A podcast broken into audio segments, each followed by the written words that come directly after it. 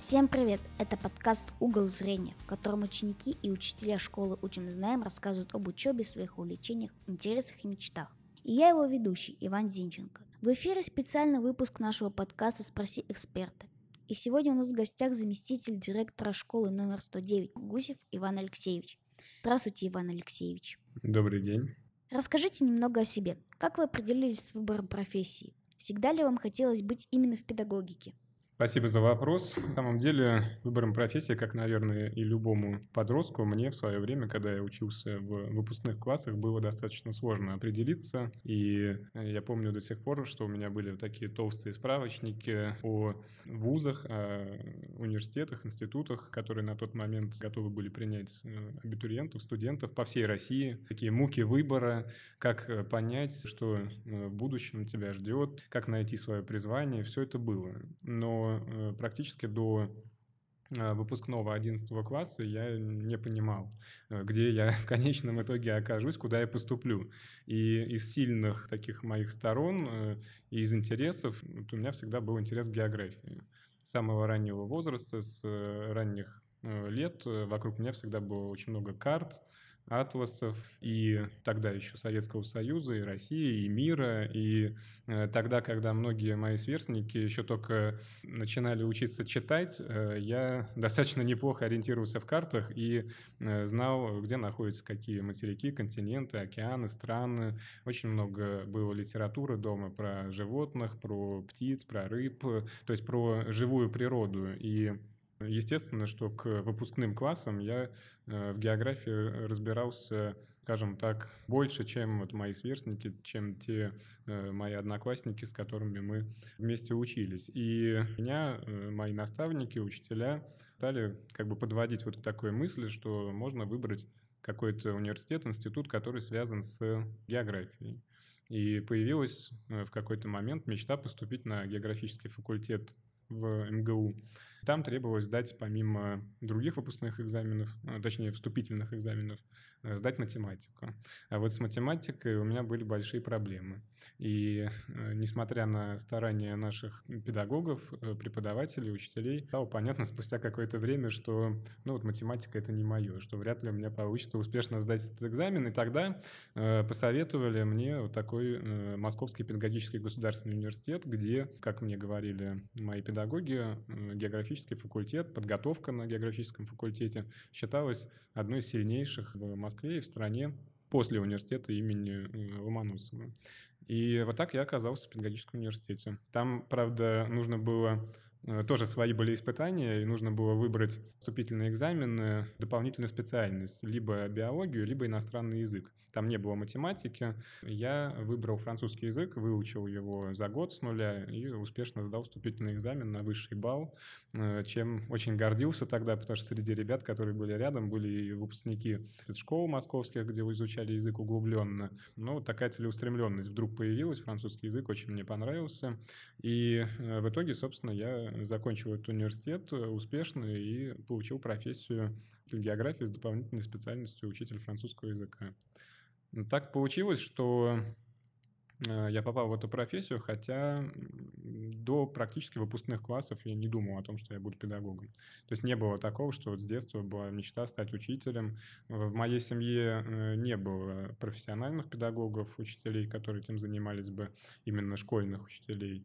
Но э, где-то вот на выпускных курсах я стал понимать, что действительно это моя мечта. Стало интересно делиться теми знаниями, опытом, который у меня есть с ребятами. И самое главное, когда я выходил на практике студенческие, я понимал, что и ребятам это интересно, то есть тем детям, э, с которыми я проводил уроки на практике, я видел у них горящие глаза, они задавали вопросы, я им что-то объяснял, и, конечно, это было давно, это были первые такие шаги, первые пробы, но это было интересно. И когда так случилось, что я, э, заканчивая университет, узнал о вакансии здесь, в госпитальной школе «Учим знаем», куда я и пришел, собственно, в 2014 году, я понял, что это мое, это моя мечта сбылась, то это мое призвание.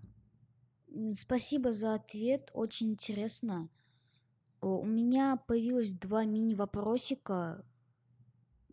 Вот э, сколько языков вы знаете и в каких странах вообще вы бывали, раз географию изучали?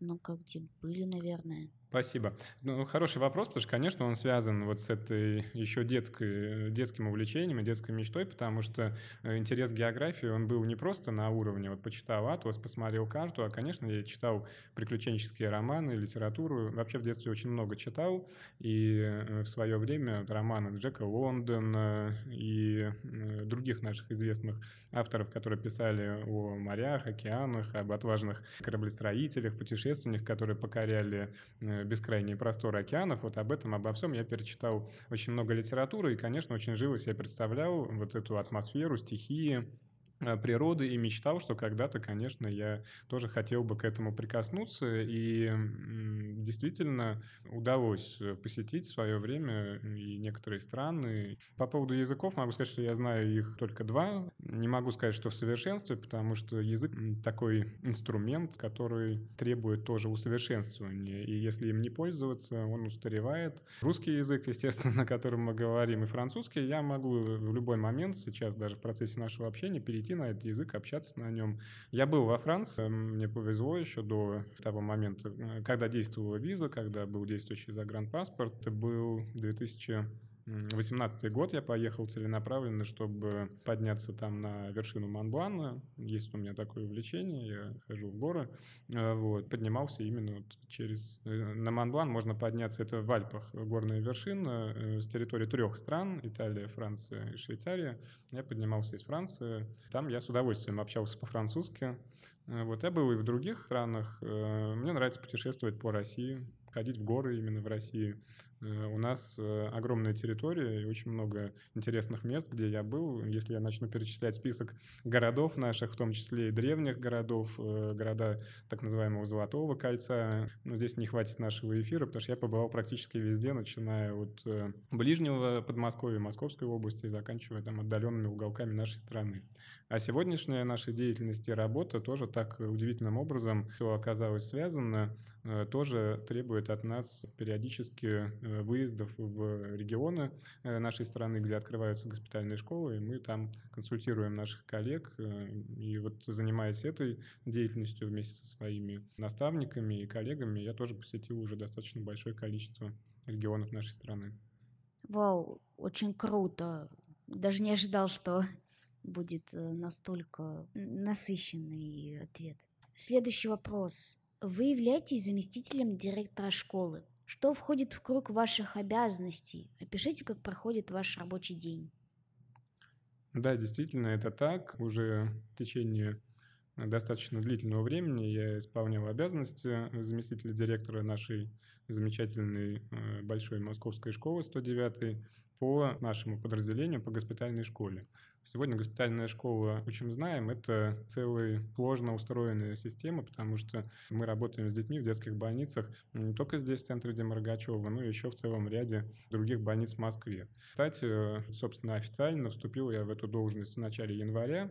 Круг обязанностей — это практически все, потому что, как говорят наши опытные наставники и руководители, директор, ну или вообще руководитель любого уровня. Это прежде всего тот человек, который должен э, знать и понимать, как в его организации, которой он руководит, или вот в бизнесе, если это, например, сравнивать со сферой э, предпринимательства, да, в его деле, как устроено все. Вот досконально все, каждая клеточка. И мы часто говорим между собой, что вот хороший директор школы – это тот, который э, знает и может э, и пыль пойти протереть э, где-то вот на там, шкафу на столе, и серьезными нормативными документами заниматься вопросами прав детей на образование и так далее, и так далее. В круге моих обязанностей очень много вопросов. Например, собеседование с теми людьми, которые приходят к нам и говорят, мы хотим у вас работать очень интересное направление деятельности, потому что нужно обладать и интуицией, и каким-то опытом, очень тонким пониманием того, что такое госпитальная школа, для того, чтобы сюда попали именно вот такие талантливые, яркие учителя, как те, которые с тобой работают. Для наших учеников особенно важно, чтобы учитель, который к ним приходит, вот он пришел к ним 1 сентября, и они знают, что он вот и в конце учебного года будет у них вести, потому что тонкая настройка происходит.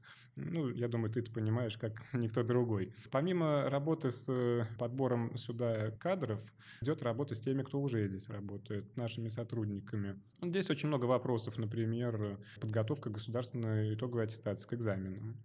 У нас ведь очень много выпускников весной, в начале лета, когда начнутся экзамены, где-то порядка 50 детей их будут сдавать.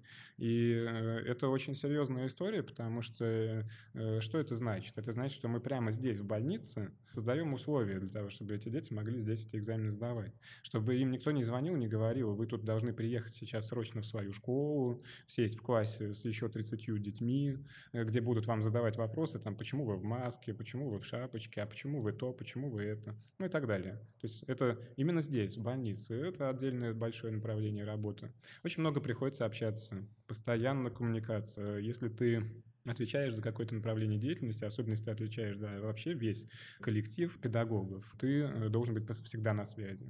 Человек хочет уйти в отпуск, взять больничный, э, ему нужно отпроситься, дома прорвало трубу, нужно что-то кому-то объяснить по какой-то норме э, закона, по правам обучающихся, родителей и так далее. Это постоянно нужно быть на связи и уметь быстро, оперативно решать какие-то вопросы. Следующий вопрос Какими качествами важно обладать в вашей профессии?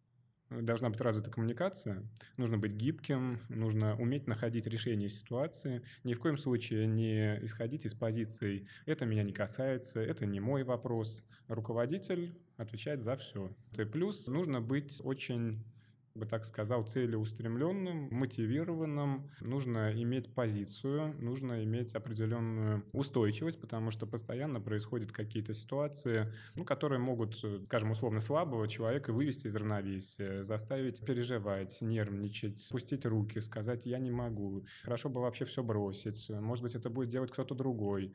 Руководитель не имеет права вообще так мыслить. Это очень непросто, но э, это очень интересно и очень очень чувствуешь большую отдачу, когда видишь результат. Вот такая наша работа. Очень интересно. И последний вопрос. Что бы вы хотели пожелать нашим слушателям? Какое напутствие дали бы детям? Ну, по поводу того, что я хотел бы пожелать, это, конечно, в первую очередь здоровье ну, и детям нашим, потому что наши ученики, э, как мы иногда между собой говорим, наши дети – это пациенты детских больниц, поэтому в первую очередь, конечно, выздоровление и полноценной жизни, и всегда ставить перед собой цели и стремиться к тому, чтобы их достигать. Что касается э, напутствия, то я всегда еще, когда был студентом, и выходил на практике, э, очень аккуратно э, подходил вот к таким э, формулировкам, как совет, напутствие, указание, потому что у каждого своя жизнь, свой путь, и задача педагога, и, собственно, на мой взгляд, настоящий педагог – это тот, который не дает наставления, указания, приказания, а который своим примером и своим вот каким-то особым мастерством показывает, куда двигаться, я бы хотел, э, на самом деле, дать такое напутствие. Вот нам иногда кажется, что так тяжело, так сложно, надоело, скучно. Нужно уметь и учиться находить интерес и, несмотря ни на что, стремиться к тому, чтобы обязательно у тебя было вот что-то такое, чем ты живешь.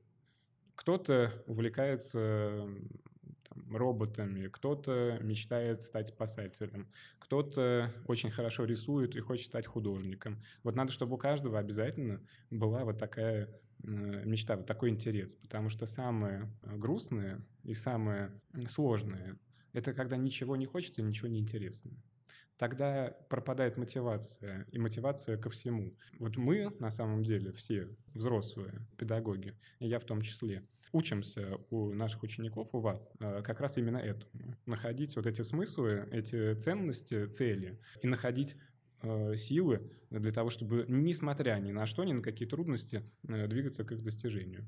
Спасибо большое за такой увлекательный рассказ о вашей профессии.